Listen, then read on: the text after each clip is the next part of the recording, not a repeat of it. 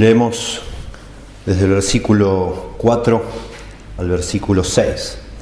Dice así, oh almas adúlteras, ¿no sabéis que la amistad del mundo es enemistad contra Dios? Cualquiera pues que quiera ser amigo del mundo se constituye enemigo de Dios. ¿O pensáis que la escritura dice en vano, el espíritu que Él ha hecho morar en nosotros nos anhela celosamente? Pero Él da mayor gracia. Por esto dice, Dios resiste a los soberbios y da gracia a los humildes.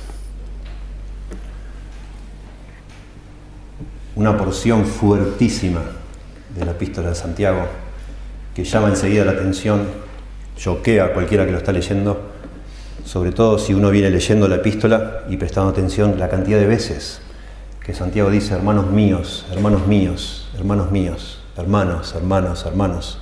Llega incluso a decir, hermanos míos amados. Y de golpe acá se descuelga con adúlteros, almas adúlteras. Y lo va a seguir a esta porción fuertísima la declaración más fuerte de todo el Nuevo Testamento, el llamado más fuerte en todo el Nuevo Testamento para que una persona se arrepienta, para que un creyente se arrepienta. Es tan fuerte este pasaje que hay escritores que han resuelto este problema, si se quiere, pensando que esta porción se está dirigiendo a incrédulos, Santiago, no a creyentes porque les parece realmente demasiado que a un creyente en la Biblia se le llame adúltero o almas adúlteras, como dice acá.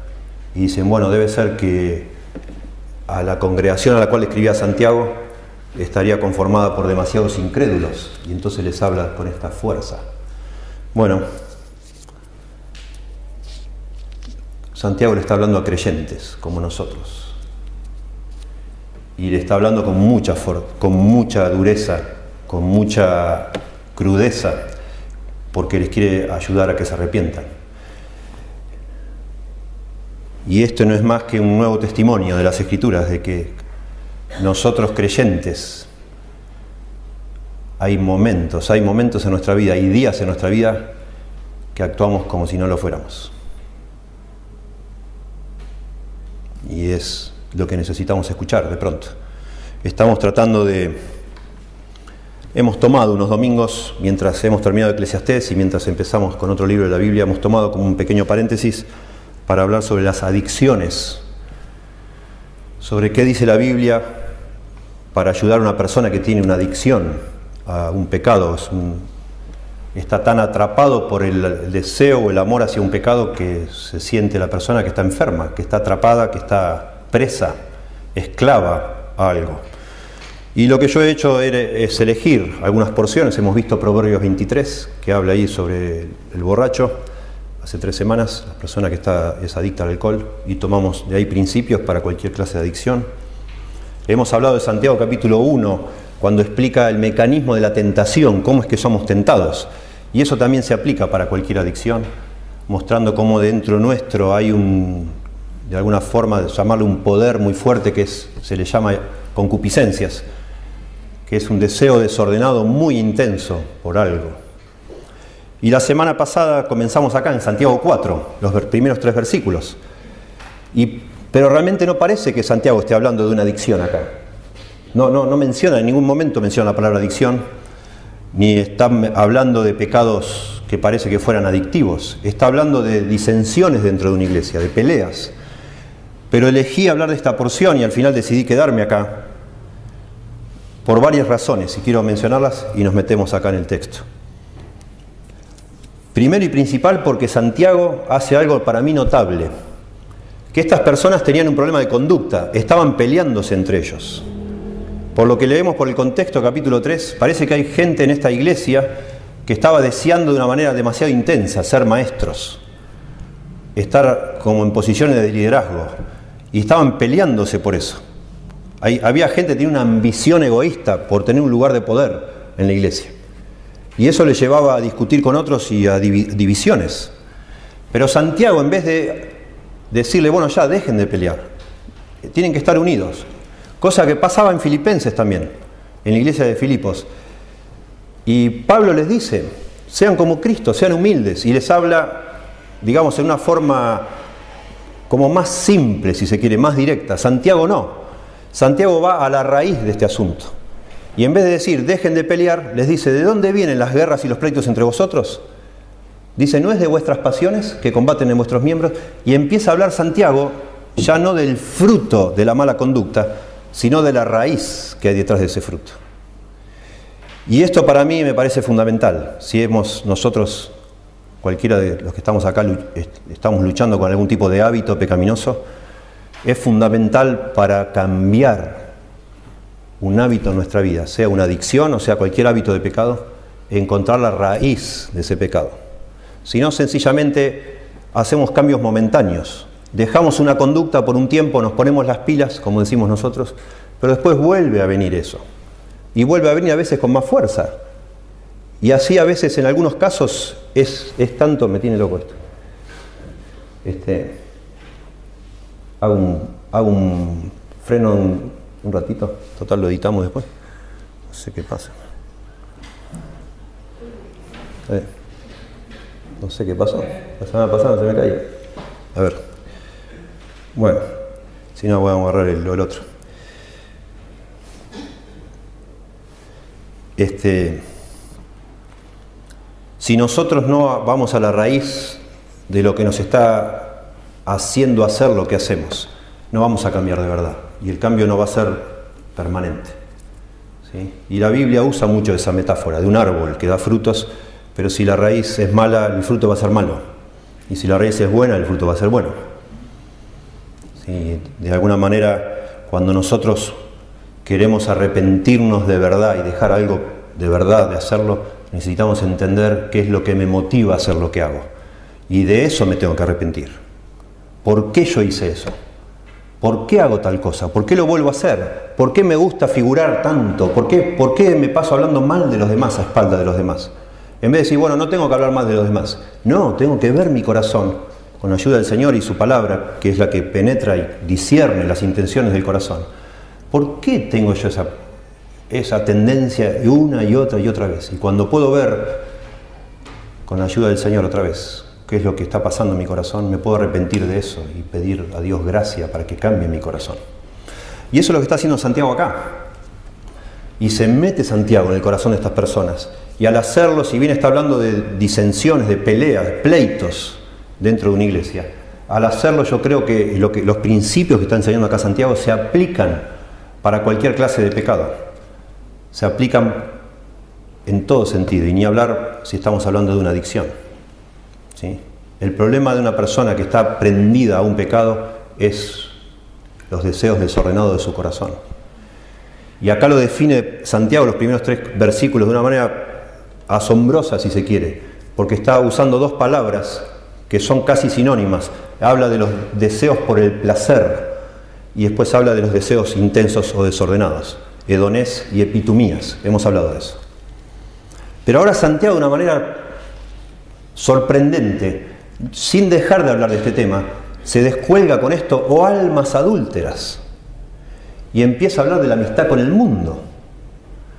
Y después, vamos a ver, la semana que viene, habla de Satanás.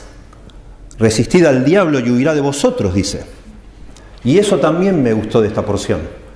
Y por eso estamos acá. Porque es muy complejo como somos nosotros. Es muy complejo y complicado tratar de dejar de hacer un hábito pecaminoso. Porque no es solo nuestro corazón el problema. Es todo un sistema organizado llamado el mundo, un sistema satánico de maldad, completamente orquestado, organizado, aceitado por miles de años funcionando.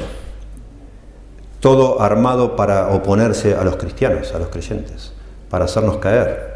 Y acá lo menciona el mundo. Y no solo eso, hay toda una hueste de espíritus malignos, llamados demonios, comandados por el mismo Satanás, también organizados para que nosotros fracasemos. Y eso hace todavía mucho más complicado. Y no decimos esto para excusarnos. Ya lo dijo Santiago, cuando alguno peca, Peca porque de su propia concupiscencia se ha traído y seducido, etc. No es culpa del mundo, no es culpa de Satanás, es culpa mía. Pero lo cierto es, y sería muy simplista no considerarlo, que el mundo se está oponiendo y está procurando que yo caiga en eso, y Satanás también. Y me gustaría por eso este, incluir estos conceptos, y hoy se habla entonces del tema del mundo.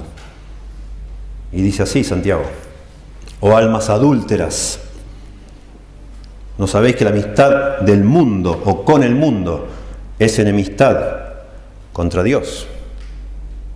Cualquiera pues que quiera ser amigo del mundo se constituye amigo de Dios. Podríamos resumir estos tres versículos que vamos a ver hoy diciendo que lo que Santiago quiere decirnos, y el Espíritu Santo, por supuesto, a través de Santiago, es que Dios demanda de cada uno de nosotros, sus hijos, una lealtad absoluta. Y nos ayuda a lograrla. Y esto es lo más importante. Dios demanda algo muy exigente de parte de cada uno de nosotros, sus hijos que lo amemos de todo corazón, que no dividamos nuestro corazón, pero Él nos ayuda a lograr eso. Y eso vamos a ver ahora cuando dice, y Él, pero Él da mayor gracia. Él da mayor gracia. Y este es un concepto fundamental para luchar contra nuestro pecado. Es la necesidad que tenemos de la gracia de Dios, que nos capacite, que nos ayude, que nos fortalezca para tener victoria. ¿Sí? Tenemos un montón de adversarios, nuestra propia carne, el mundo y Satanás. Pero Dios da mayor gracia que todos esos elementos juntos.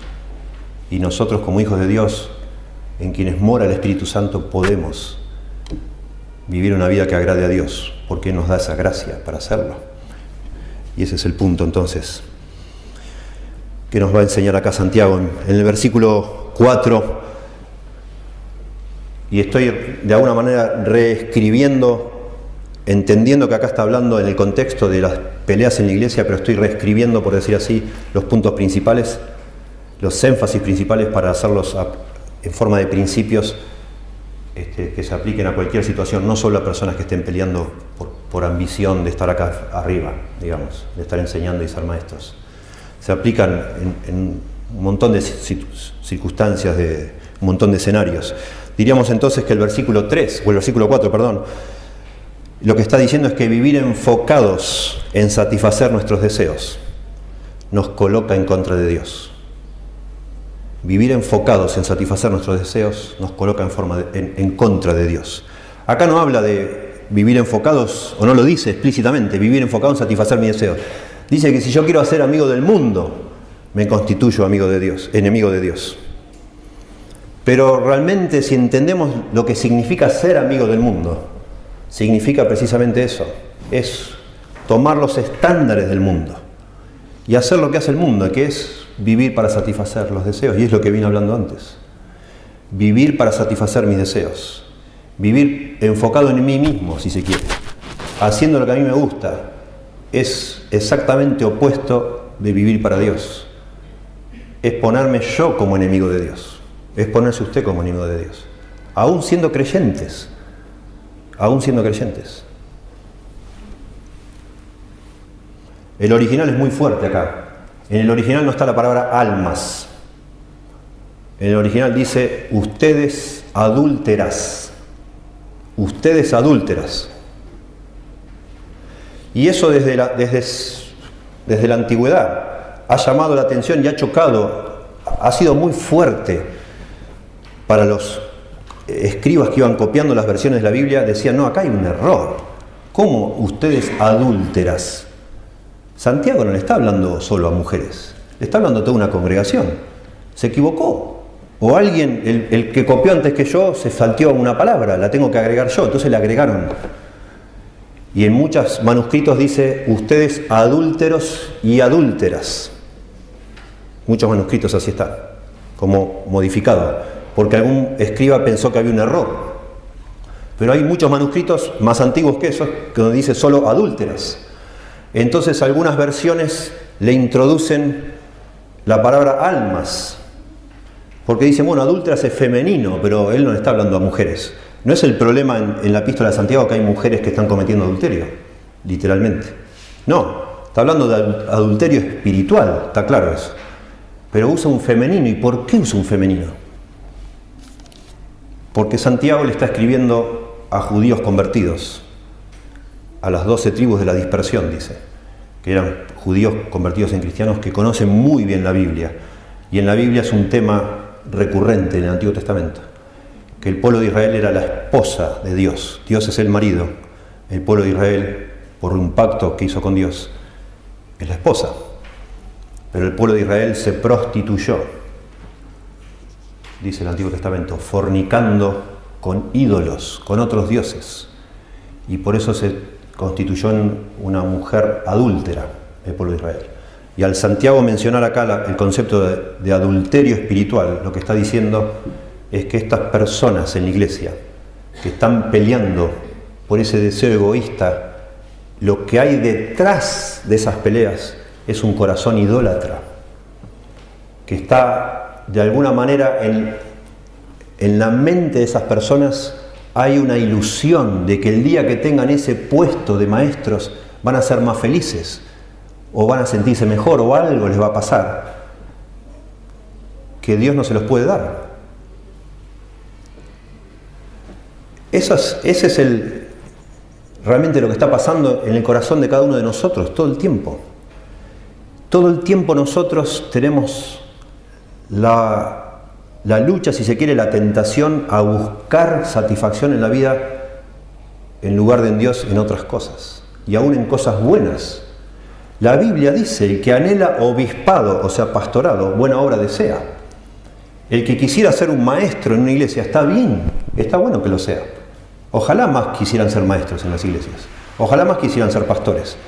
Pero acá hay, personas que están deseando eso de tal manera y tan intensamente que están dispuestos a pelearse con otros y a dividir una iglesia con tal de ser maestros. Bueno, Santiago dice esa persona tiene un ídolo en su corazón. Está aferrada a la ilusión que el día que sea maestro va a ser más feliz que ahora que no es maestro. Y entonces está depositando en esa, en esa lucha, está depositando su fe, su confianza, su amor, su lealtad, no sé. Él ve en eso el secreto de la felicidad, si se quiere. Y si usted se pone a pensar en cualquier pecado que nosotros cometemos, Detrás hay un mecanismo similar. Por eso nos atrae el pecado. El pecado nos está ofreciendo algo y nos está seduciendo de alguna manera a pensar, bueno, el día que yo tenga esto, voy a estar realmente bien. Ahora, mientras no lo tenga, no puedo, no puedo estar bien. Y por eso es que Santiago se refiere a estas personas de una manera tan, tan agresiva, tan fuerte. Adúlteros, adúlteras. ¿Qué están haciendo? Y no, fíjense en el contexto, en ningún momento habla de idolatría literal, digamos, de una persona que tenga una estatua dentro de la iglesia o que estén adorando dioses ajenos. No, está hablando de personas que se están dejando controlar por sus deseos y están dispuestos, aún dice acá en el contexto anterior, a matar. Arden de envidia, codician. Y dice, oran a Dios, el verso 3, pedís y no recibís porque pedís mal para gastar o malgastar, es la idea, en vuestros deleites. Estas personas lo único que quieren es que Dios les conceda lo que ellos quieren. Sí oran a Dios, sí cantarán a Dios, sí hablarán de Dios, pero en su corazón su vida no está centrada en Dios, sino está centrada en sus deleites, en sus deseos. Y a esas personas Santiago las denuncia como adúlteras. Esto está en el contexto de una forma de escribir de Santiago, se llama diatriba, la semana pasada mencionamos.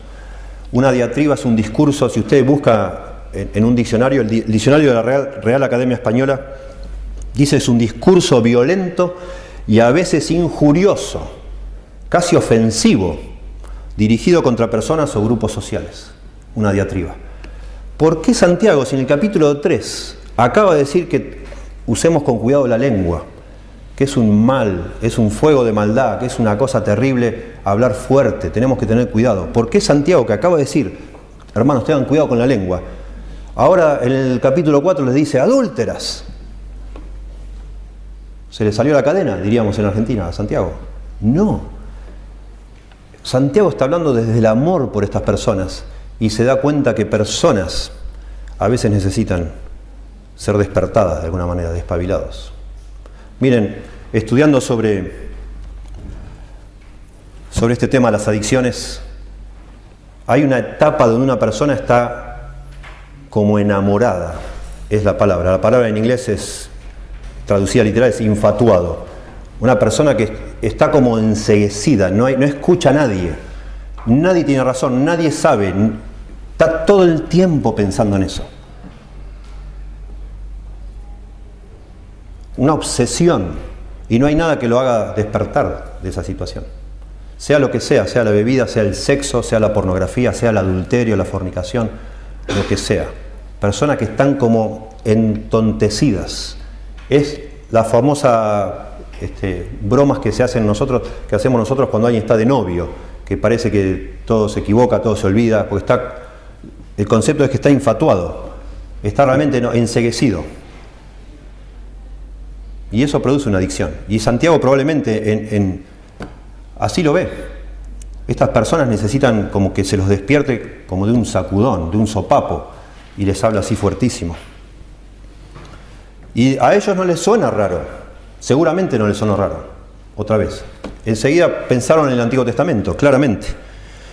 Miren, el Antiguo Testamento está lleno de porciones, solo le voy a leer una, para que usted perciba que Santiago no desentona con la dureza que está hablando, sino que coincide con todo lo que está pasando en el Antiguo Testamento en Jeremías capítulo 3, el profeta Jeremías le habla al pueblo de Israel. Dice, me dijo Jehová, capítulo 3, versos 6 al 14, yo lo leo, me dijo Jehová en días del rey Josías, ¿has visto lo que ha hecho la rebelde Israel? Ella se va sobre todo monte alto y debajo de todo árbol frondoso, y allí fornica. Y dije, después de hacer todo esto, se volverá a mí. Dios está diciendo, yo dije, Después de hacer todo esto, se van a volver a mí. Pero no se volvió. Y lo vio su hermana, la rebelde Judá. Está claro que está hablando en forma metafórica. Israel, como una mujer, fornicó, pero nunca volvió, no se arrepintió. Y lo vio su hermana, la rebelde Judá.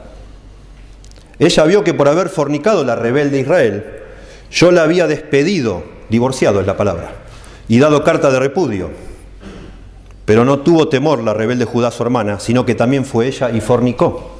Y sucedió que por juzgar ella cosa liviana su fornicación, la tierra fue contaminada y adulteró con la piedra y con el leño ídolos, estatuas de piedra y estatuas de madera. Adulteró con la piedra y con el leño, dice Dios. Con todo esto, su hermana, la rebelde Judá, no se volvió a mí de todo corazón, sino fingidamente, dice Jehová. Y me dijo Jehová, ha resultado justa la rebelde Israel en comparación con la desleal Judá. Noten el lenguaje de traición, de infidelidad. Ve y clama estas palabras hacia el norte y di, vuélvete, oh rebelde Israel, dice Jehová. No haré caer mi ira sobre ti, porque misericordioso soy yo, dice Jehová. No guardaré para siempre el enojo. Reconoce pues tu maldad, un llamado al arrepentimiento, lo que va a hacer Santiago porque contra Jehová tu Dios has prevaricado y fornicaste con los extraños debajo de todo árbol frondoso, y no oíste mi voz, dice Jehová. Convertíos, hijos rebeldes, dice Jehová, porque yo soy vuestro esposo. Y esto es una muestra nada más. Si usted quiere explorar el tema, fíjese todo, esto es Jeremías 3, todo el capítulo 2 de Jeremías, todo el capítulo 3, el libro de Oseas, el profeta Oseas, todo el capítulo 1 al 3, es lo mismo. Capítulo 9 de Oseas, lo mismo. Ezequiel, capítulo 16, el capítulo entero, terrible, te hace llorar. Como Dios habla de su pueblo escogido, pero nosotros somos iguales, los seres humanos, cualquiera sea, sea judío o no sea judío. Solo que no necesitamos un leño o una piedra, sencillamente con que nos ilusionemos con que el día que tengamos tal o cual cosa, vamos a estar mejor que ahora y sigamos atrás de esas cosas con un deseo descontrolado, desordenado, suficiente para demostrar que estamos abrazando un ídolo de nuestro corazón. Y les digo con certeza, detrás de cada adicción hay idolatría. De cada adicción, no es opcional esto. Una persona adicta es una persona idólatra. Por eso está abrazando eso. Y la idolatría, tanto literal como espiritual, esclaviza a una persona, claramente. Y la salida es el arrepentimiento.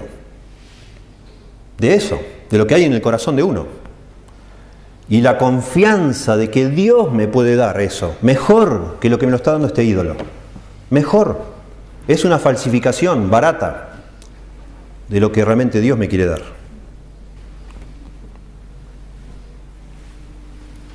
Jesucristo, hablando ya en el Nuevo Testamento, en varias oportunidades dijo generación malvada y adúltera.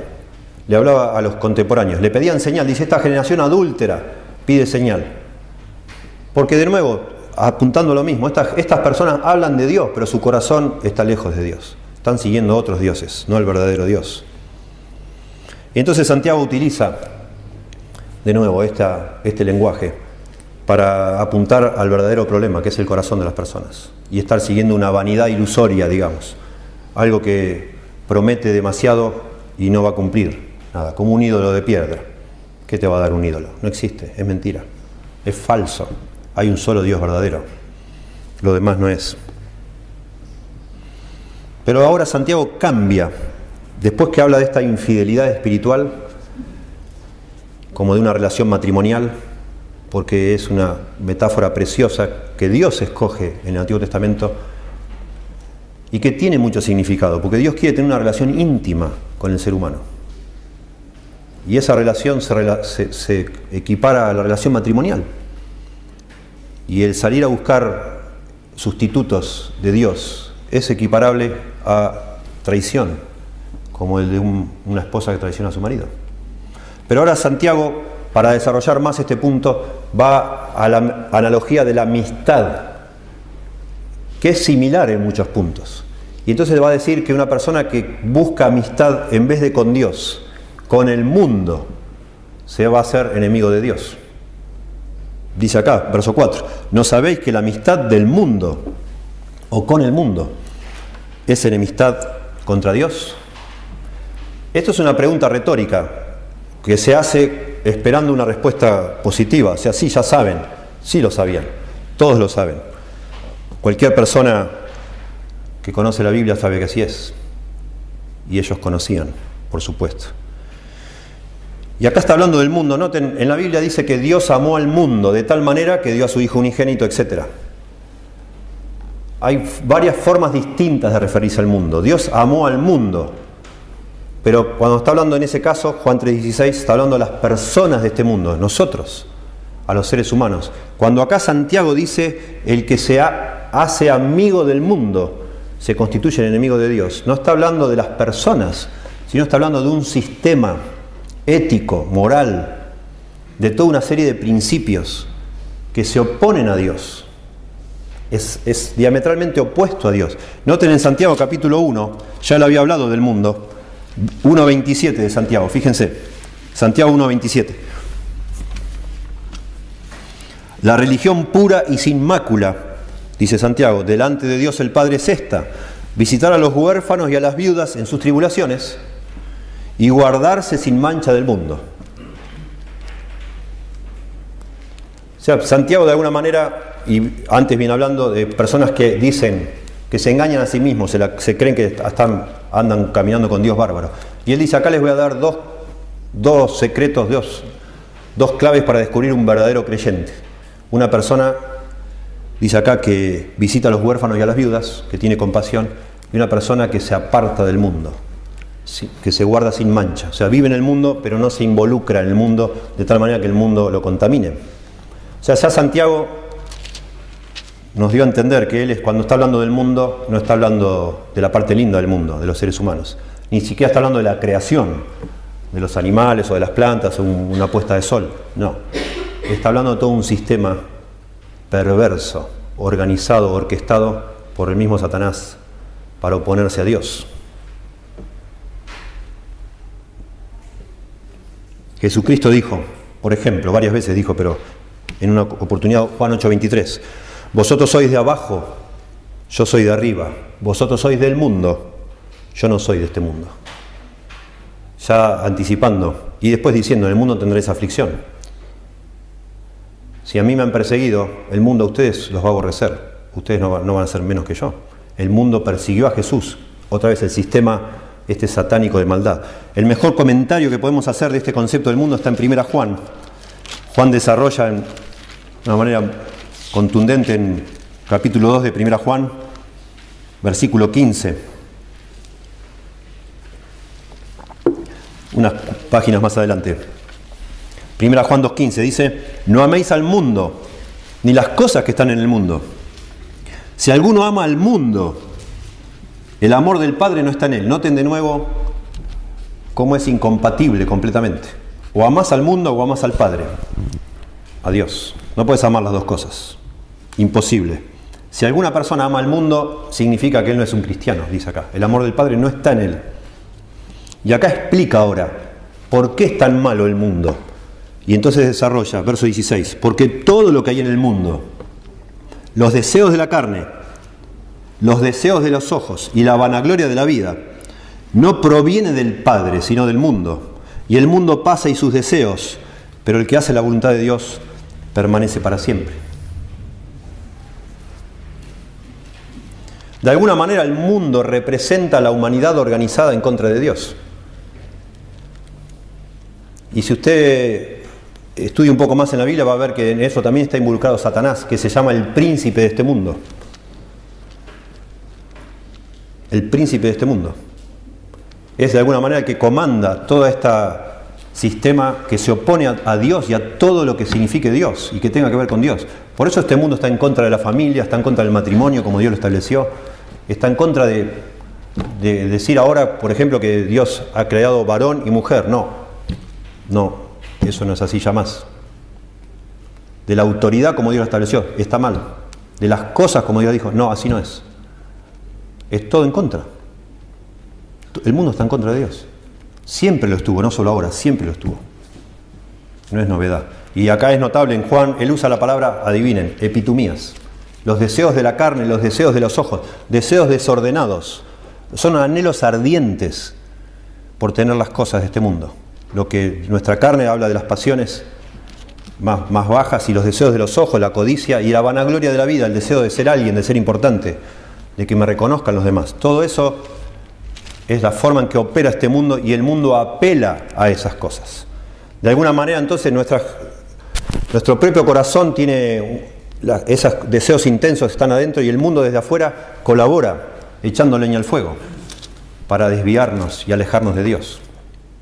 Volviendo a Santiago, Santiago dice, o no sabéis, y sí sabían, que la amistad del mundo es enemistad contra Dios. ¿Por qué? Porque la amistad, claramente en la Biblia, la amistad, el concepto de amistad es algo muy serio, no era algo casual. Ser amigo de alguien en la Biblia era algo realmente profundo. Ser amigo de alguien es compartir una intimidad con alguien, es compartir los valores de esa persona. Es estar de acuerdo con esa persona, es andar juntos, es compartir las cosas más íntimas. Y cuando una persona se quiere hacer amiga del mundo, lo que está diciendo, bueno, esa persona va a tomar los valores de ese mundo, va a vivir de acuerdo a los conceptos de ese mundo, de acuerdo a esos principios, va a pensar como el mundo, va a hablar como el mundo, se va a vestir como el mundo y va a hacer todo lo que al mundo le parece bien. Pero el mundo entero está en contra de Dios. Por eso Santiago medio redundante, repite, después que pregunta, dice, cualquiera pues que quiera ser amigo del mundo, se constituye enemigo de Dios. No está diciendo que Dios, cualquiera que quiera ser amigo del mundo, Dios lo va a tener por enemigo a esa persona, no es lo que dice. Dice que la persona va a tener por enemigo a Dios, que es otra cosa. Y eso es lo que es. Cuando cualquiera de nosotros deseamos las cosas de este mundo y comenzamos a vivir de acuerdo al, patrón de este mundo, que es vivir satisfaciendo nuestros deseos. Por eso así le llamé a esta porción. ¿sí? Vivir para satisfacer nuestros deseos, dije yo. Nos coloca en contra de Dios, porque ese es el estándar de este mundo. Eso es lo que este mundo promueve, vivir para satisfacer tus deseos yo mismo me coloco en contra de Dios. Dios lo pasa a ser mi enemigo. Y es interesante porque acá dice, cualquiera pues que quiera, esa palabra quiera habla de una intención, de querer algo a propósito, de planificar, de proponerse. Cualquier persona que se proponga ser amiga del mundo, porque está fascinada con el mundo, esa persona automáticamente se pone en contra de Dios. Impresionante. Es muy fuerte. Viene hablando ya fuerte Santiago. ¿eh? Nosotros no, nunca les, les hice leer del, del capítulo 3, pero venía hablando ya muy fuerte de estas personas que estaban dividiendo una iglesia por ambición egoísta, por querer ser alguien, no sé por qué. Pero acá está fuertísimo. Y nosotros luchamos con eso. Cada, cada, cristiano lucha con eso. Por eso la Biblia advierte tanto de la mundanalidad, de vencer al mundo. Dice primera Juan, que tenemos que vencer al mundo. Porque el mundo nos atrae. El mundo, el mundo es lindo el mundo. Miren, yo, esto es pequeño paréntesis, yo nunca luché tanto con el mundo como cuando viví ocho años en Estados Unidos. El mundo, y Carmen eh, ha estado y sabe, el mundo en Estados Unidos es muy lindo. Es más lindo que acá. Acá es bastante bizarro el mundo. ¿Sí? Acá se ve cosas muy... Acá es como que la máscara, el, maquillaje está medio corrido ya, ¿no? Y ve uno cosas muy desagradables. Mis, mis, alumnos de la escuela acá me contaban, profesor, me decían, nosotros ya no vamos más a bailar, no se puede ir, las cosas que pasan ahí adentro y me contaban. Nos juntamos a comer pizza, alquilamos una película, dice. No, ahí en el... Eh, y me contaban cosas, no creyentes, ya les daba asco. Y ustedes saben, acá vemos lo que es este mundo. Pero aún así, eh, tiene su manera de seducirnos, ¿verdad? Bueno, en el primer mundo, como le llaman acá, como se llama hoy, a los países del primer mundo, donde hay seguridad, donde hay educación, el mundo es muy lindo. Se esconde bastante, el pecado está bastante bien escondido, como para no revelar el verdadero propósito del mundo, que es arruinarnos a nosotros. Se ve todo bastante lindo, bastante bonito. Y así, lamentablemente, muchos cristianos caen en la trampa. Caen en la trampa. Yo siempre lo he dicho a mis hijos, este, prefiero ser cristiano en Argentina que cristiano en el primer mundo. Es más lindo ser cristiano acá, es más fácil. Es porque es más evidente que estamos exactamente en una guerra clarísima. Hay dos bandos. El mundo está allá y nosotros estamos acá. Es más, es más fácil de ver la línea. Allá no es tan fácil de ver la línea. Pero ahí está el mundo para traernos, ¿verdad? Y otra vez, conectando con el tema de adicciones, antes de pasar a lo siguiente, piensen las, las adicciones que hemos mencionado. Todas de alguna manera están fogueadas, están este, alimentadas por el sistema de este mundo. Porque es una hipocresía este mundo. Por un lado, este, hacen todos planes de, para lucha contra las adicciones, estamos hablando de drogas, y por otro lado se venden drogas libremente, porque eh, todos sabemos que el alcohol introduce otras drogas. Y bueno, ahí está. O sea, por un lado lo combate, por otro lado promueve. Es una cosa media extraña todo. Y así estamos. ¿Verdad? Y el mundo foguea eso. Y las publicidades, las propagandas, son todas para apelar a nuestros deseos más bajos. El deseo de placer, el deseo de poder. Ya no saben dónde meter este, sensualidad para vender a un escarbadiente, no sé, lo que sea. Y apelan a, los deseos de la carne, claramente, ¿sí? Y está, estudiado que eso vende, que así se vende hasta los diarios. Hoy en día alguien me contaba, un cristiano hace una semana, me dice, no se puede más ni leer el diario en internet. Y ellos saben, por algo lo hacen. Así es. En segundo lugar, Santiago no solo dice que vivir enfocados en nuestros deseos nos constituye o nos establece como enemigos de Dios, sino ahora, y acá les pido paciencia, pues es uno de los textos más difíciles de todo el libro de Santiago para entender y traducir. Santiago ahora nos dice que vivir enfocados en satisfacer nuestros deseos es una inclinación natural humana, digo yo, traduciendo lo que acá dice Santiago. Es bien difícil este texto. Acá dice, verso 5, o pensáis que la escritura dice en vano, el espíritu que él ha hecho morar en nosotros, nos anhela celosamente. Bueno, esto está lleno de ambigüedades en el idioma original. Acá se menciona la palabra neuma, espíritu, pero no está claro si es el espíritu humano o el espíritu santo. Nunca la Biblia lo aclara. Siempre por el contexto lo tenés que adivinar eso. Neuma es neuma, espíritu o mío, suyo o el Espíritu Santo, el Espíritu de Dios. Tampoco está claro si ese espíritu es el sujeto del verbo o el objeto del verbo. Si el espíritu es el que desea celosamente o alguien desea celosamente al espíritu que hay en nosotros. No está claro. No, no, ayuda el griego, digamos, la gramática. No se sabe bien. Y tampoco se sabe bien, tercera ambigüedad, si este anhelar celosamente, que literalmente sería envidiosamente, porque usa una palabra muy fuerte que es la palabra envidia, si es algo bueno o es algo malo, según lo que está diciendo acá, si es algo santo o es algo malvado, no está claro. Y es por eso que este texto se ha traducido, no sé, por lo menos de ocho formas distintas, si se quiere. No sé las versiones que ustedes tienen ahí, la Reina Valera, que es la que yo estoy usando acá y la que ustedes deben tener, la mayoría, ha decidido que el Espíritu es el Espíritu Santo, por eso le pone con mayúscula, Espíritu. La Reina Valera ha decidido también que el Espíritu es el que anhela celosamente. Por eso no traducen envidiosamente, porque el Espíritu Santo de Dios no puede tener maldad, o sea, lo traducen como positivo. Y el Espíritu es el que anhela, a nosotros nos anhela, supuestamente. Bueno, esto que hace la Reina Valera, lo hacen algunas otras versiones, en un sentido parece encajar con el contexto por esto de adulterio espiritual.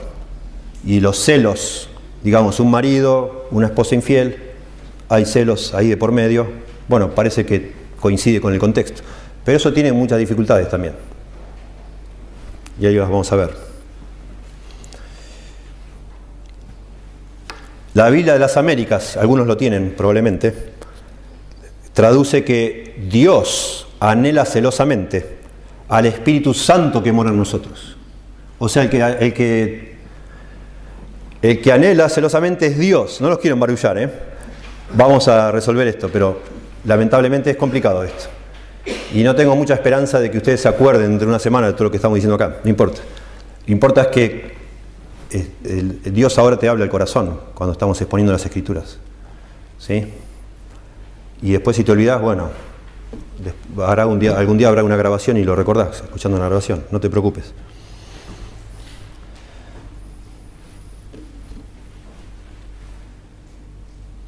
Una opción, vamos a limitar las opciones a tres para no hacer barullo. Una opción sería el espíritu que mora en vosotros os anhela celosamente y él da mayor gracia. Eso es lo que sería la Reina Valera. El espíritu que mora en nosotros nos anhela a nosotros celosamente y él nos da mayor gracia.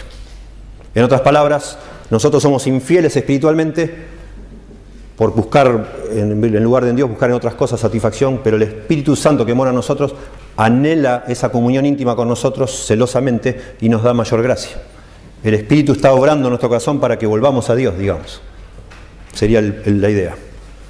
La segunda opción sería Dios, Él, el que ha hecho morar el Espíritu Santo en nosotros, Dios anhela celosamente el Espíritu Santo que mora en nosotros y nos da mayor gracia.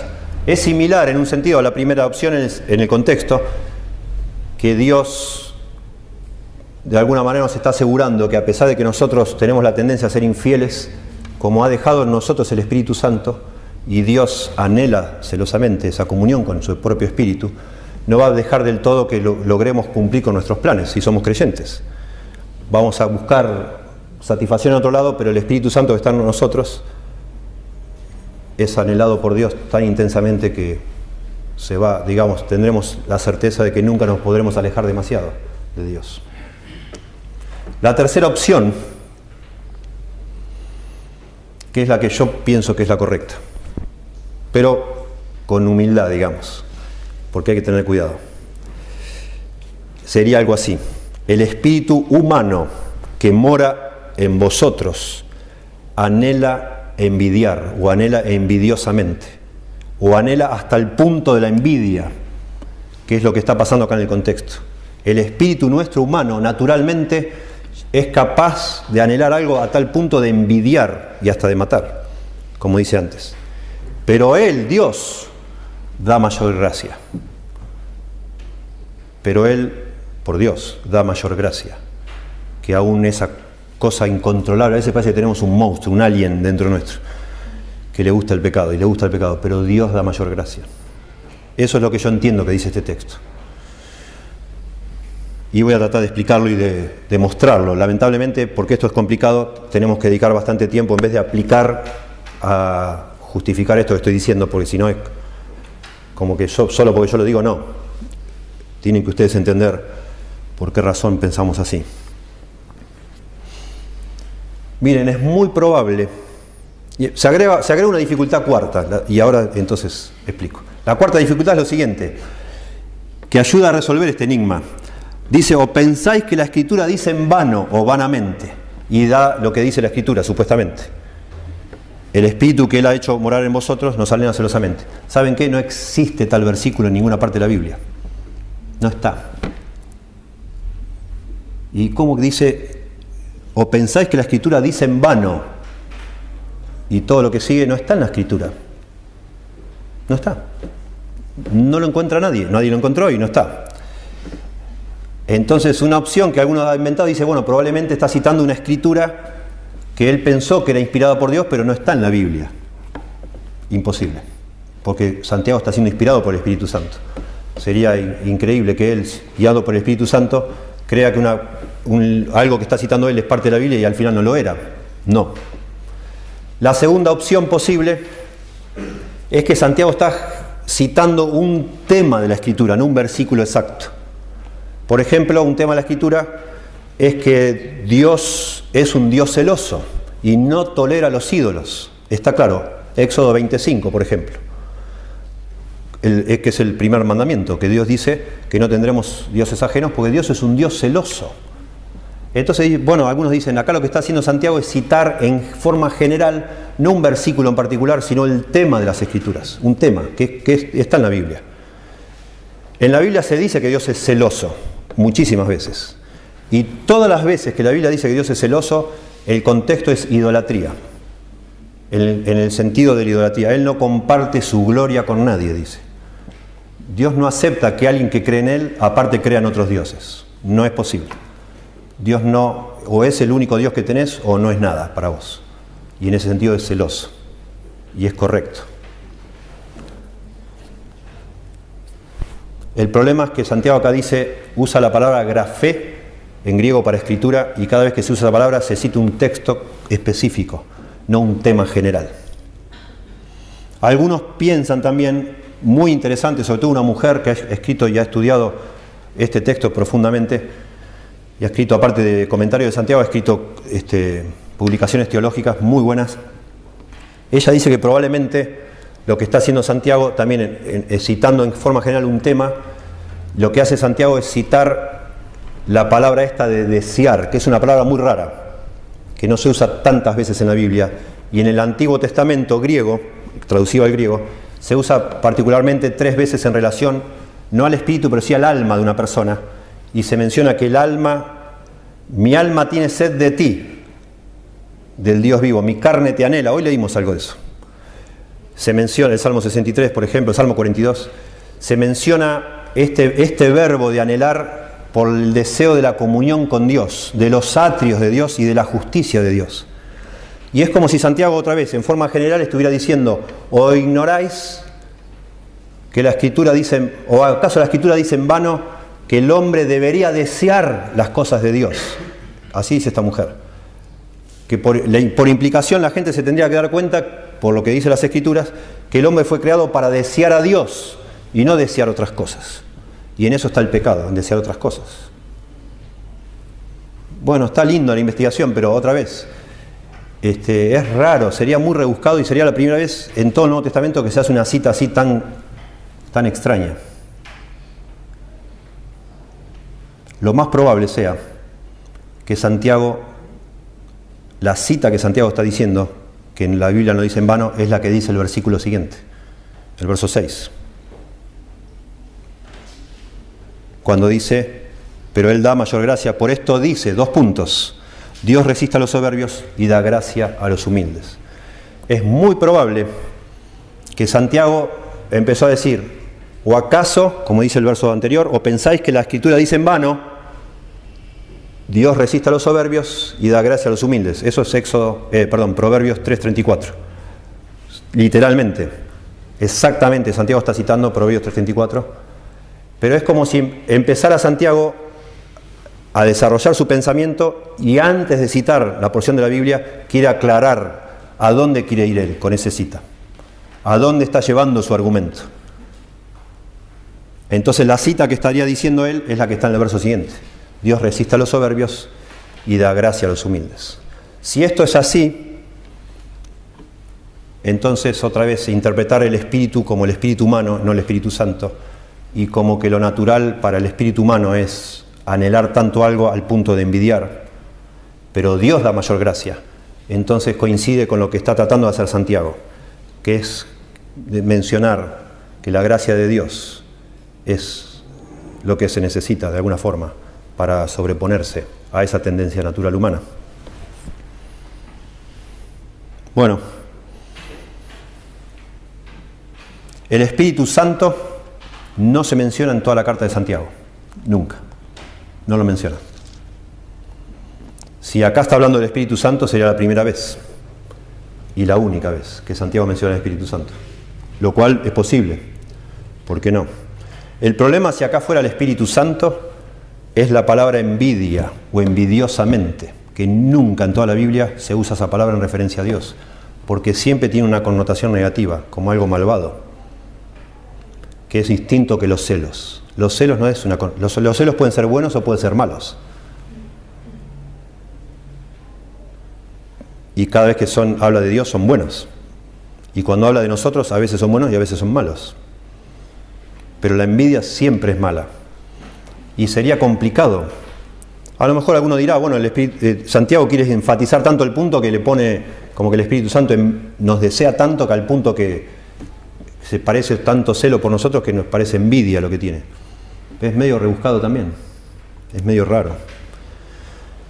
Y si es así, si fuera que está hablando del Espíritu Santo, yo no entiendo por qué dice pero en el verso siguiente. Pero Él da mayor gracia. Porque ese pero introduce un contraste, algo que va diferente. Entonces, si está hablando algo bueno que hace Dios por nosotros, nos anhela, ¿por qué ahora agrega pero da mayor gracia?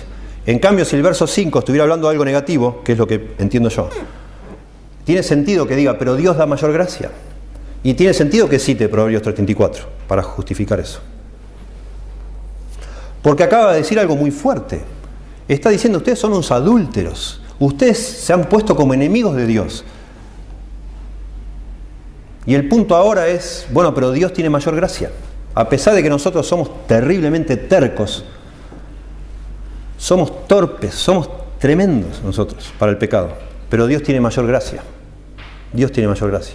A pesar de que tenemos una inclinación natural a desear las cosas de con tanta intensidad, cosas que reemplazan a Dios, Dios tiene mayor gracia.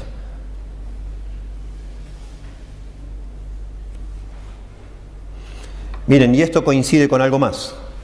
tengo un montón de argumentos acá, no los quiero mortificar, pero el punto acá es entender, necesitamos entender lo que la Biblia dice para entonces aplicarla correctamente.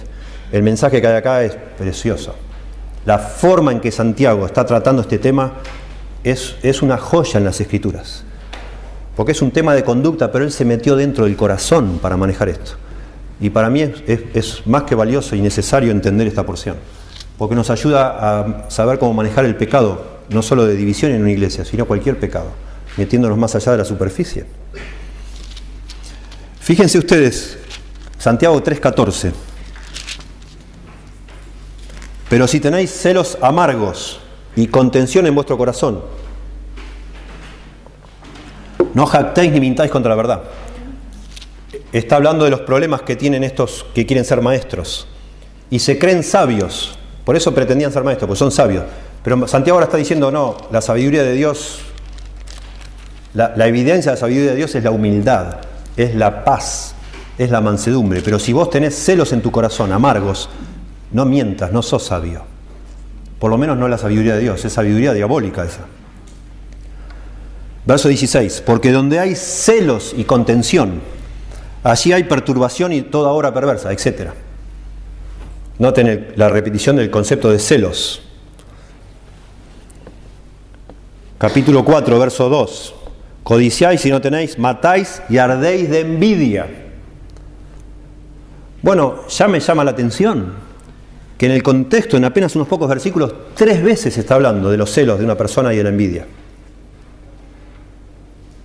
Y ahora lo vuelve a mencionar. ¿Y por qué ahora va a referirse del Espíritu Santo, que es el que envidia? Nosotros somos los que envidiamos. Estas personas que estaban recibiendo este mensaje estaban teniendo un problema con la envidia y por eso peleaban, porque envidiaban de pronto al que sí era maestro y ellos no lo podían ser. Y dividían una iglesia por causa de eso. Y hermanos, esta iglesia se dividió por causa de eso, no por causa del divorcio. Ustedes ya saben. El divorcio fue una excusa, pero es el deseo de una persona de dominar, de estar al frente, de querer eh, dirigir. Y eso es algo muy común, muy común, más allá de lo que ustedes imaginan. Y lo que está diciendo acá Santiago, volviendo acá, o pensáis que la escritura dice en vano, el espíritu que Dios ha hecho morar en nosotros, en la creación, Dios sopló aliento de vida, el, la parte inmaterial nuestra que Dios ha colocado en nuestro corazón, de nacimiento venimos con ese espíritu, desea al punto de la envidia o envidiosamente. Sea el caso del deseo de, estar al frente o sea el caso de desear un placer sexual o desear lo que sea que queramos desear. A veces parecemos locos nosotros, nos ponemos obsesivos por algo. Y esas, esas, eso es algo, una experiencia común a todos los seres humanos. No es, no es que usted está mal y es una excepción a la regla. Somos todos idénticos. Solo que diferentes, nos atraen diferentes cosas. Y lo que está acá diciendo Santiago es que eso es de alguna manera natural. Es natural. Esto de vivir centrado en nuestros deseos es una tendencia natural que todos tenemos. Es así como venimos de fábrica, digamos así. Dios nos puso este espíritu y lamentablemente después que Adán y Eva pecaron, toda la humanidad nace torcida. Y es lo más normal del mundo que deseemos otra cosa en lugar de Dios. Lamentablemente. Normal después del pecado, no es normal. Algún día, gracias a Dios, no va a ser más normal eso. Pero es normal en un mundo caído que nosotros todos seamos personas caídas y que nos obsesionemos por cosas que no son Dios. Y sí, hermoso, esta palabra de desear, no la palabra envidia, la palabra de desear de esta forma, sí se usa en la Biblia un montón de veces en el Antiguo Testamento, traducido al griego, de desear a Dios. Lo que debería ser es que nosotros deberíamos desear a Dios con esa intensidad. Desear estar con intimidad, en intimidad con Dios, pero no, la verdad es que a veces no, no es lo que hay en nuestro corazón. Y nos da una pena espantosa, a mí me da una pena espantosa. Me encantaría pararme acá cada domingo o cada vez que estamos juntos y decirles el gran amor que yo tengo por Dios, pero a veces no lo tengo. Y a mí me asusta y me confunde y, doy gracias a Dios también, en un sentido porque estoy acá para pastorearles a ustedes, pero también porque me doy cuenta leyendo que cualquier, en cualquier momento de la historia, cuando una iglesia, un pastor, una denominación ha tenido una visión distorsionada, idealista, utópica del ser humano, solo causaron más problemas. La realidad es que todos nosotros, a pesar de ser cristianos, tenemos dentro nuestro una batalla, pero diaria. Yo la tengo y usted la tiene. Y el gran punto acá, y es, avanzamos porque hoy tenemos Santa Cena, es que no solo, repito, para recapitular y, avanzar hasta el final, dice, no solo vivir enfocados en nuestros deseos nos constituyen enemigos de Dios, no solo vivir enfocados en, nuestro, en satisfacer nuestros deseos es de alguna manera una inclinación natural humana, sino gracias a Dios, vivir enfocados en nuestros deseos puede ser superado por la gracia de Dios. Dios puede obrar de tal manera de cambiarnos a nosotros. Y eso es lo que está diciendo acá y es precioso. Pero Él, verso 6, da mayor gracia. Dios nos puede ayudar para cambiar eso y para que, a pesar de que ese deseo va a estar ahí hasta el día que nos muramos, porque va a estar, podemos vencer eso, sobreponernos a eso con la gracia de Dios.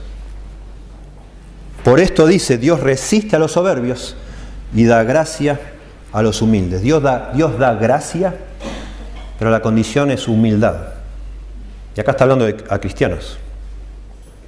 Dios de la gracia. Lamentablemente nosotros solemos pensar en la gracia como solo en función al perdón y solemos decir que la gracia es recibir un favor inmerecido, lo cual es correcto. Tener gracia hacia alguien es dar a esa persona lo que esa persona no merece. Dios tiene gracia hacia nosotros, nos da lo que nosotros no merecemos, que es el perdón. Pero nos equivocamos cuando limitamos el concepto de gracia solo al perdón. No es solo eso. Cuando la Biblia habla de la gracia de Dios, habla de un poder que Dios nos da para obedecerle. Dios nos da gracia, cada momento nos da gracia. Todo el tiempo necesitamos la gracia de Dios. No es solo el perdón, gracias a Dios por el perdón, pero después que Dios me perdonó, ¿qué hago? Si todavía sigue ese deseo en mi corazón por hacer lo que no, debo hacer. Necesito que Dios me ayude, me ayude a cambiar, me ayude a, a, desearlo a Él, me ayude a seguirlo, a buscarlo, a obedecerlo. Y eso para eso necesito gracia. Y Dios la concede, pero no a cualquiera, a los humildes, a las personas que reconocen su necesidad, su debilidad. Y no que se engañan a sí mismos y menos que tratan de engañar a los demás, haciéndose lo que no son. Dios sabe. Dios sabe. La palabra orgulloso acá, traducida soberbios. Dios resiste a los soberbios, dice la palabra orgulloso. Describe una persona que tiene una opinión exagerada de sí misma. Una persona que piensa tan elevado de sí mismo que es capaz de despreciar a otros. Incluso llega a despreciar a Dios. Con esa actitud, yo no necesito Dios. A mí nadie me regaló nada. O bueno, ya Dios, yo me arreglo, esto lo resuelvo yo. Tranquilo Dios, yo me encargo. Eso no. Cuando lamentablemente somos así nuestro corazón, es como si el Señor nos soltara. Y así nos va. Pero Dios nos da mayor gracia. Cuando somos como niños, cuando venimos a Dios, siempre me acuerdo cuando era chico y no una, miles de veces, no sé, no, no sé si miles, pero varias veces, tratando de desenredar algo y al final lo enredaba yo más. Y mi papá sentado, que siempre estaba arreglando algo, papá, cuando estaba en casa, sentado me decía, déjame, yo lo hago. No, no, papi, yo puedo. Hijo, ¿lo vas a enredar más? No, no, no. Y siempre lo enredaba más. Siempre lo enredaba más. Las tanzas, soga, lo que sea. Al final, con una paciencia china, mi papá lo terminaba desenredando y lo guardaba. Bueno, una, analogía, obviamente, ¿no? Pero así es. No hay nada que nos haga sentir más tontos, más torpes que caer y caer y caer y caer de nuevo en el mismo pecado, pero Dios tiene mayor gracia. Y Dios está diciéndonos, dámelo, yo lo hago. Busca mi ayuda. No solo el perdón, no solo me, pedime perdón cuando te equivocaste, pedime ayuda para no volver a equivocarte. Buscame cada momento.